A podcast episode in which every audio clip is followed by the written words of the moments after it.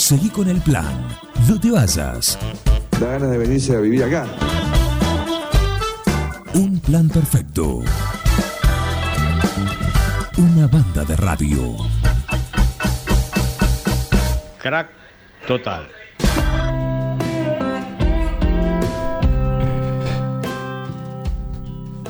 Promediando la mañana ya de este miércoles acá en un plan perfecto, tenemos en línea a Liliana Rodríguez, ella es psicóloga, es parte de la red de sobrevivientes de, asun- de abusos sexual eclesiástico de, de Argentina. Eh, le damos la bienvenida. Buen día, eh, Liliana, ¿cómo andás? Juan Jara te saluda. Buen 9 de día. Juan, mucho gusto. Muchas gracias por el llamado. Por favor, por favor, un gusto charlar. Ayer dialogamos con, con Eugenia, sí, con Sí, Eugenia Castañaro. Excelente nota. Muy buena nota hicieron, sí. Bueno, y lo que queríamos en este caso con vos es, por un lado, que, que nos cuentes eh, cómo nació la red, ¿sí? Eh, cuál es el alcance que tienen y, y como para, para darle un marco ¿no? a esta cuestión. Perfecto. Sí, lo primero que, mm, que, te, que te voy a decir o que les voy a contar es que el- la denominación de la red es Red de Sobrevivientes de Abuso Eclesiástico. Porque en algún momento eh, la denominamos abuso sexual Bien, eclesiástico. Luego entendimos a partir de, de todo el trabajo y todos los relatos que es mucho más amplio y que nuestro nombre estaba limitando. Porque en realidad se trata del abuso en las distintas formas, eh, además del sexual, ¿no? El abuso de poder tiene diferentes formas que aparecen como reducción a la servidumbre, distintos tipos de maltrato eh, y también el abuso sexual. Es una red eh, en permanente construcción que tiene mm, más o menos ocho años de, de funcionamiento. Es una red virtual en estos momentos de, de cuarentena parece, no parece una novedad, claro. pero cuando nosotros y nosotros comenzamos a funcionar, eh, la herramienta fundamental es la virtualidad, porque los integrantes eh, de esta red eh, están en todas las provincias del país. Entonces es la manera que tenemos de funcionar diariamente a través de un WhatsApp. Y, eh, y la otra gran herramienta es la página del Facebook, que es donde se comunican para inquietudes, preguntas y, y- e información, ¿no? Eh, está integrada, como te decía, por eh, varones, mujeres y disidencias que han atravesado situaciones de abuso eclesiástico. Es específica de ese tipo de abuso. Em, ¿Y cuál fue la mm, cuál fue la, la chispa que, que inició esto? La chispa que inició esto fue a partir de una sobreviviente eh, y un trabajo que, que- en el cual participé eh, junto con, con un abogado y ahí comenzó eh, a través exactamente de las redes a, cuando esta persona eh, hizo eh, pública la situación empezaron a conectarse otros que habían atravesado lo mismo. Y ahí se empezó a generar, ahí digamos como sobre la marcha eh, tuvimos que ver de qué manera podíamos eh, dar respuesta a esto. Y la tecnología nos ofreció esa posibilidad que es la que sostenemos. Eh, al día de hoy han, han estado, están o, o- van y vienen por una cuestión también de, de proceso personal, más de 150 sobrevivientes de abuso eclesiástico de todo el país. Hay algunos que residen en el exterior, pero el delito fue cometido en, en Argentina. ¿Por qué el término sobreviviente? porque es un es un paso muy importante en el proceso individual, en el proceso personal de las personas cuando pueden eh, hacer el pasaje de su propia situación para comprender que están eh, en un marco mucho más amplio y, que su búsqueda de justicia eh, se encuentra y coincide con la de otros y otras que han atravesado lo mismo. Entonces, em, sin dejar de tener en cuenta eh, su causa o, su situación traumática vivida, eh, pueden eh, comenzar a, pensar en la de todos. Y, y una de las cosas más importantes que empieza a aparecer es cuando se da el pasaje entre esto que me pasó y esto que no quiero que vuelva a pasar, lo que decía ayer Evangelina, de algún modo, ¿no? Em, cuando quiero que no vuelva a pasar y me doy cuenta que esto está pasando en muchos lugares, entonces la red es el espacio de poder eh, ir encontrando respuestas eh, todos y todas juntas, para su situación, para que no suceda más y para visibilizar qué es lo que estamos eh, haciendo en este momento. Por eso es tan importante el compromiso de, los y las periodistas en este tema. Eh, siempre hemos encontrado profesionales de la comunicación comprometidos con esta lucha, eh, entendiendo que, que hay que llegar a la comunidad para que la comunidad tenga la información de esto que sucede y poder tomar em, ciertos recaudos también. Claro. Liliana Martín te saluda, ¿cómo, cómo estás? Hola Martín, ¿cómo estás? Eh, bien. Eh, cuando una víctima se, se acerca, ¿no? bueno, de esta forma virtual que vos comentabas, ¿cuál es el protocolo que tienen para actuar?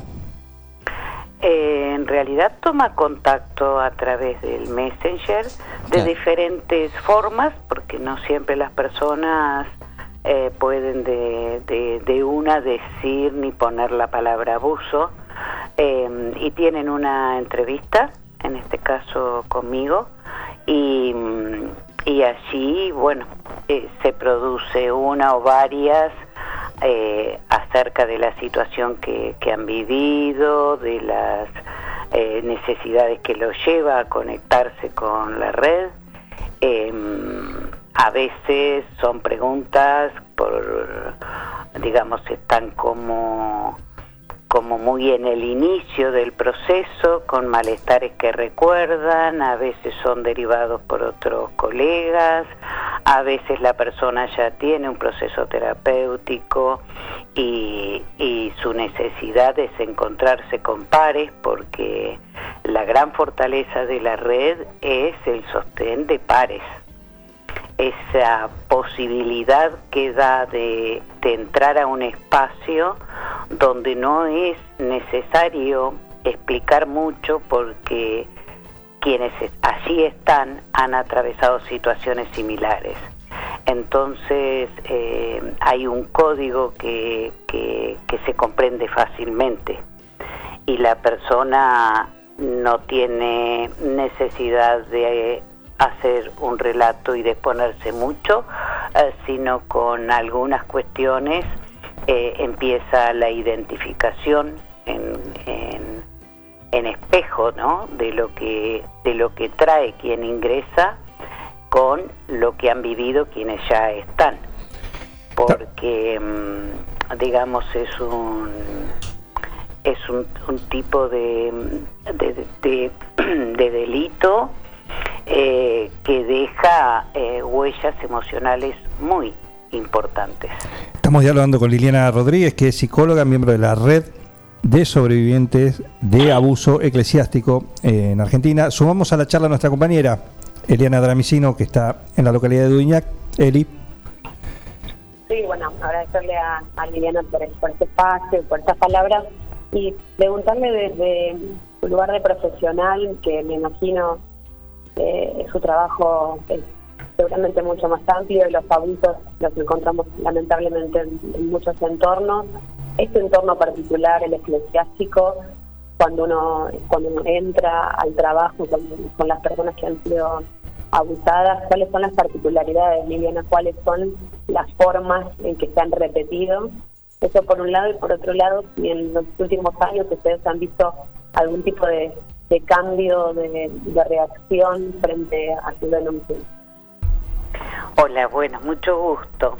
Em, digamos, creo que lo que vos me estás preguntando tiene que ver con eh, determinados indicadores mm, que, nosotros lo, leemos en las en las huellas emocionales que tienen que tienen las personas no em, y que porque como esto corresponde a un fenómeno en el que está presente el abuso de poder eh, en forma absoluta por un adulto eh, responsable em, que pertenece a una institución con un gran poder y que generalmente tienen un poder social muy importante en relación a un niño, niña, adolescente eh, que ha sido avasallado corporal y subjetivamente a través de situaciones de abuso. Esa sería como la caracterización principal.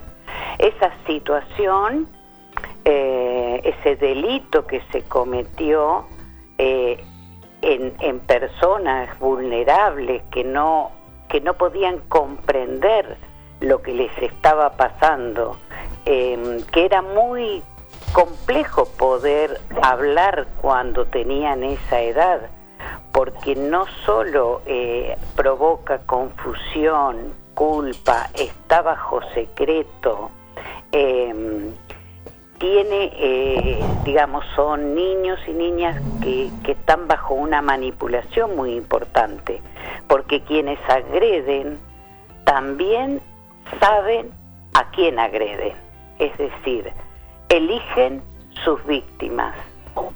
Tienen algún punto de vulnerabilidad, sea social, económico, familiar, que refuerza esa idea eh, de esta denominación que la iglesia tiene de padre y madre, ¿no?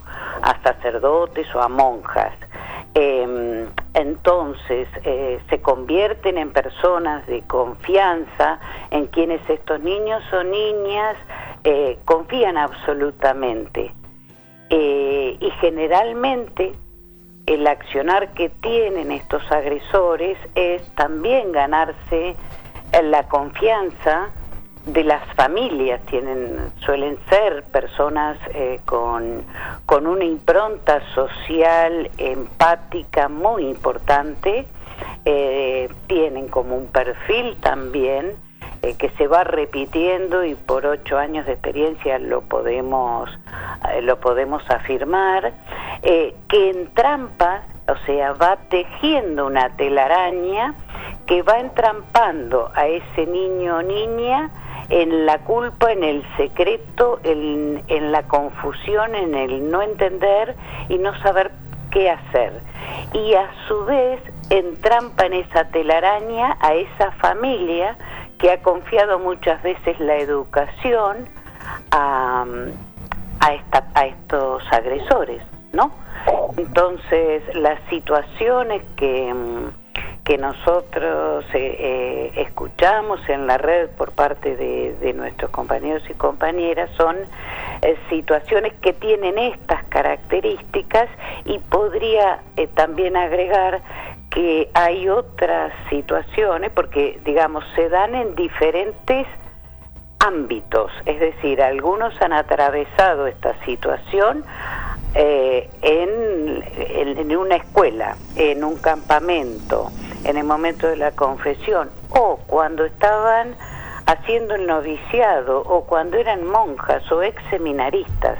Entonces es muy amplio el espectro porque cuando estamos hablando de personas que o de adolescentes que estaban de pronto haciendo e, el, el noviciado tenían una decisión, una elección de vida a los cuales se les quebró. Entonces, eh, es muy amplio el espectro y es muy, eh, es muy importante entender las huellas que, que van dejando, ¿no? Porque lo que tiene que quedar absolutamente claro es que nunca, jamás se puede hablar de consentimiento cuando existe un abuso de poder. Lo digo esto porque suele ser algo que a veces eh, quienes no están en este tema pueden confundir. Bueno, pero accedió, ¿por qué no te fuiste? Eh, ¿Cómo no te diste cuenta? Y lo que se está haciendo en esas situaciones es revictimizar, es no tener claro que no se fue porque no se podía ir, porque... Eh, porque era imposible que pudiera tomar una decisión. Entonces ahora adultos pueden comprender y parte del proceso terapéutico tiene que ver con eso, eh, de adultos poder comprender a aquel niño, niña o adolescente que era una víctima, que no podía hacer otra cosa, eh, que fue eh, formateado en la culpa, en el miedo, en el terror a no ser creído, el, el, el, aislamiento, el sentirse solo. Por eso es tan importante eh, poder poner en palabras, poder reconocer esto que le pasó y poder transformarlo en, en, una, eh, en una situación de, de luchar contra esa injusticia y por eso es tan fuerte y tan eh, colectivo, porque es una frase que está en todos y todas las sobrevivientes, el no, el hacer algo para que nunca más le pase a, a ningún otro niño o niña. Y como red, entonces, ¿cuál es la función y qué, la importancia de la visibilización, esto que estamos haciendo ahora? Es poder decirle a una comunidad que esta red no está en contra de, eh, de las elecciones de personales de creencia. Todas las personas tienen y tenemos el derecho a creer en lo que cada uno y cada una considere. Nuestro problema es con la institución iglesia, nuestro problema es los mecanismos de encubrimiento e impunidad frente a estos delitos. Que quede, porque tiene que ser claro, estos no son pecados, estos son delitos. Liliana. Entonces, el punto crítico que tiene la red es con la institución, con estos mecanismos y con convocar eh, a la comunidad a que pueda eh, escuchar empáticamente los relatos de los sobrevivientes, esto que sucedió ayer en el programa de ustedes con Evangelina, que la sociedad pueda escuchar en vivo y en directo sería la palabra de esta joven o de tantas otras de la red eh, que están contando lo que vivieron. Que para llegar a eso han atravesado situaciones altamente dolorosas. Es todo un proceso. Liliana, eh, compañero acá, Miguel Bengoa, te quiere hacer un, una consulta. Sí. Eh, Liliana, buen día. Hablaste de un delito y obviamente estamos frente a un delito. ¿La red tiene algún cuerpo legal que pueda prestar una asistencia? Sí, tiene un, un grupo de abogados amigos de la red que está integrado por abogados que algunos son familiares de algunos sobrevivientes y otros han intervenido eh, en causas, han intervenido en juicios. Eh, han sido abogados de sobrevivientes que integran la red, eso uh -huh. es lo que quiero decir. Sí, claro, sí, sí. Eh, relacionado con esto, también a veces si la red da, digamos, algún, está bien, una forma preventiva, a veces es difícil de, de, de implementarse, por lo que contabas, pero digo, una vez este, que la gente pierda el miedo, porque en este caso el tiempo juega a favor del abusador en, los plazos legales. Exactamente, ese, ese es el, el intento eh, que tiene que ver con el encubrimiento y la impunidad. O sea, tratar de extender eh, en el tiempo, ¿sí? Y descalificar a la víctima, digamos. Eso es lo que generalmente la estrategia es la dilación por un lado y por otro lado la desmentida. ¿no? De que es una confabulación, de que es algo armado. Por eso eh, lo que te iba a terminar de decir es importante. Eh, lo que tenemos que convocar es al pensamiento crítico socialmente, en este tema y en tantos, ¿no? Pero en este, fundamentalmente, a que las personas puedan preguntarse, que eh, derribar los fundamentalismos, y recuperar esa posibilidad de, de, pensar y de ver, de ver entre comillas, de poder observar, porque dan datos, los niños, niñas, dan datos en su conducta, que quienes eh, pueden, saben leer, pueden comprender. Bueno, eso, te, esa era una pregunta que te quería hacer, es decir, bueno, eh, preventivamente, o por lo menos eh, si hay justamente algunos datos que son, serían eh, para tener en cuenta como padres, ¿no? Por ejemplo, eh, para que, prenda la luz de alerta, ¿no? Decir, bueno, acá está pasando algo. ¿Se puede eh, determinar alguna de esas conductas? Digamos, eh, la cuestión sería, primero, em, no, no entregar ciegamente, sería, ciegamente,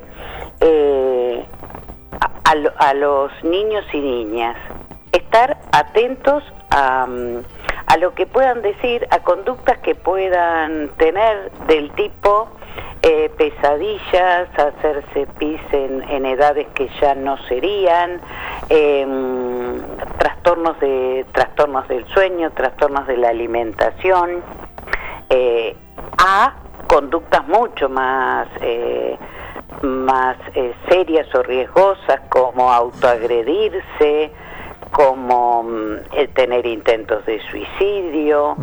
Eh, estas son las situaciones, digamos, estamos hablando en una escala, ¿no es cierto? Claro. Y dar eh, la posibilidad de, mm, digamos, de que el niño o niña tenga la seguridad de que va a ser creído. Esto de los secretos buenos y los secretos malos.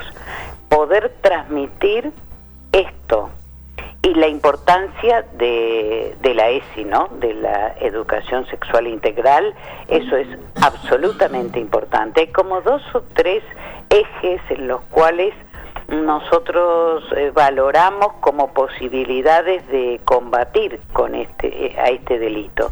Uno es que simplemente eh, este programa en todo el territorio del país.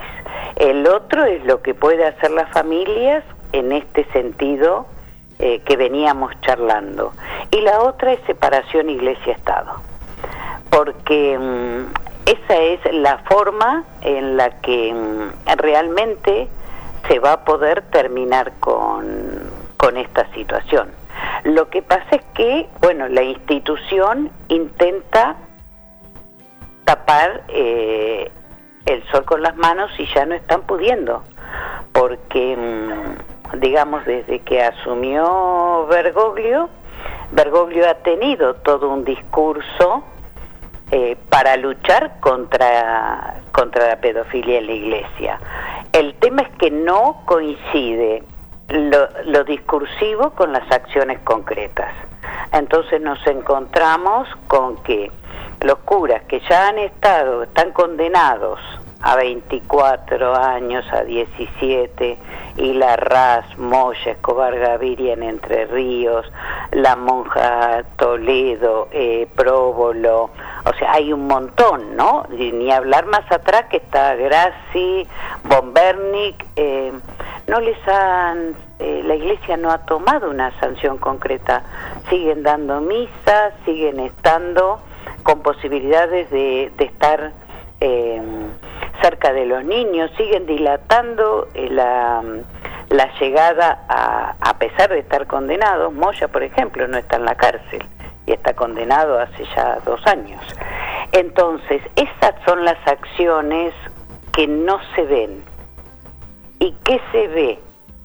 Se ve que, por ejemplo, en los eh, arzobispados de Rosario y Santa Fe, a la semana pasada, eh, que, que entiendo no es eh, mi fuerte, pero sí sé que son directivas directas del, del Vaticano. Han abierto, han convocado a la comunidad a denunciar en la sede de los arzobispados las situaciones de abuso eclesiástico. Eh, esto ha traído como consecuencia que ha eh, reaccionado la sociedad civil. Este, mm, entonces hubo una, una denuncia por parte de Carlos Enzinc, que es un abogado, presidente del Colegio de Abogados de, Rosario, ha hecho una denuncia penal por usurpación de funciones, porque no es el ámbito para tomar denuncias. Eh, eso por un lado. Por otro, no es que, o sea, existe el derecho canónico y sus pasos, pero intentan tener funciones que le corresponde a la justicia civil, a la justicia penal. Y también han expresado, y esta es la última noticia, creo que la sacó en el día de ayer, el diario 1 de Santa Fe, que frente a esto y frente a la reacción de la sociedad civil han dado una conferencia. Entonces nos encontramos con que están tomando las denuncias, han sido designadas una docente y una abogada, a quienes definen como casadas, con hijos y con antecedentes importantísimos en sus trabajos pastorales pero reconocen no estar capacitadas. Es decir, que además de que es el ámbito que no corresponde, eh, toman funciones sin estar capacitadas en un tema tan delicado como este y hablan de, eh, de que entienden que van a tener una acción similar a la que tenemos los y las psicólogas porque va a ser un ámbito para desahogarse.